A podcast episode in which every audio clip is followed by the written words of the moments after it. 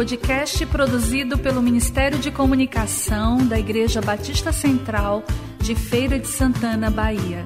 Visite nosso site batistacentralfeira.com.br. Série Homens em Oração com Tony Van Almeida.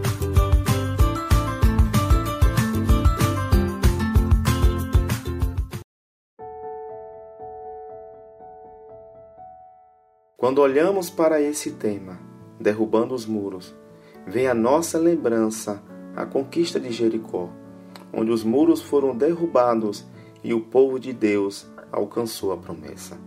Mas não quero aqui falar sobre esse tipo de muro, o qual era visível aos olhos humanos, mas gostaria de compartilhar sobre os muros invisíveis, aqueles que os olhos não conseguem ver, mas a nossa alma tem camuflado. Muros que são construídos por nós mesmos e também por outras pessoas, e que com o tempo têm se tornado uma grande barreira, a qual tem impedido nossa oração de chegar aos céus ou de não recebermos algumas respostas. Existem pessoas que buscam algumas conquistas, querem avançar, mas não conseguem entender e até mesmo enxergar o que está impedindo.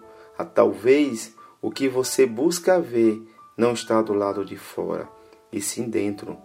Quero compartilhar um texto que está no livro de 1 Samuel, capítulo 1, do 1 ao 11 Vou ler alguns versículos somente.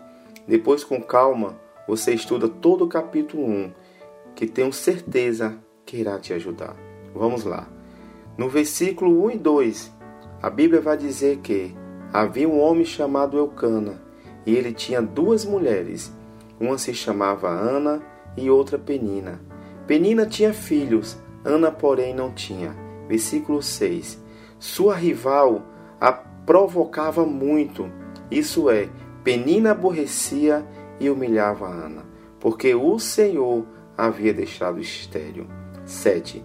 Isso acontecia todo ano, quando subiam à casa do Senhor.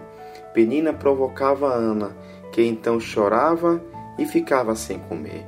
Irmãos, quando olhamos para esses versículos, é muito claro que ao longo do tempo Ana foi construindo um muro entre ela e Penina.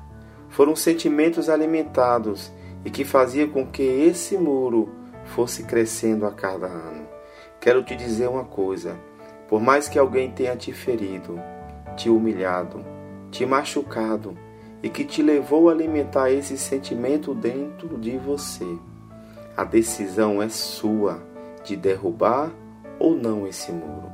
Somos nós que decidimos o que se deve guardar no nosso coração. Algo impedia a oração de Ana de ser atendida. Será que a oração de Ana tinha propósito? Será que ela estava alinhada com a vontade de Deus? Tiago 4 vai dizer: Pedis e não recebeis, porque pedis mal. Pedis para os seus próprios desejos. Amados, chegou o tempo de avaliarmos o nosso coração, de fazermos uma limpeza e tirar tudo o que não serve, todo sentimento que não agrada ao Senhor, toda falta de perdão. Tudo o que Ana passou e sofreu a transformou em uma mulher de fé e motivou ela a dar o seu melhor ao Senhor. É na fraqueza que descobrimos que somos fortes, somos aperfeiçoados na nossa fraqueza. Nos versículos 9, 10 e 11, vou resumir a história. A palavra vai dizer que, depois que eles comeram e beberam em Siló, Ana se levantou com a alma amargurada. Ana orou ao Senhor e chorou muito. Quando oramos com sinceridade do nosso coração, nós alcançamos o coração de Deus. Aí a graça dele nos invade e somos tocados. No lugar do ódio, se transforma em amor. A tristeza se transforma em alegria. Os muros são derrubados e a nossa oração se alinha com a vontade do Pai. No versículo 11, Ana ora e diz ao Senhor que se lhe desse um filho homem, que ela o entregaria por todos os dias de sua vida. A oração de Ana ultrapassa a barreira da alma e se torna uma oração com propósito. Nas palavras do escritor John Bunyan, é melhor orar de coração, mas sem palavras, do que orar com palavras, mas sem coração. Ana orou com o coração e o Senhor atendeu o seu desejo. Que assim também seja na minha vida e na sua essa oração. Que a graça do Senhor venha sobre nós. Deus te abençoe.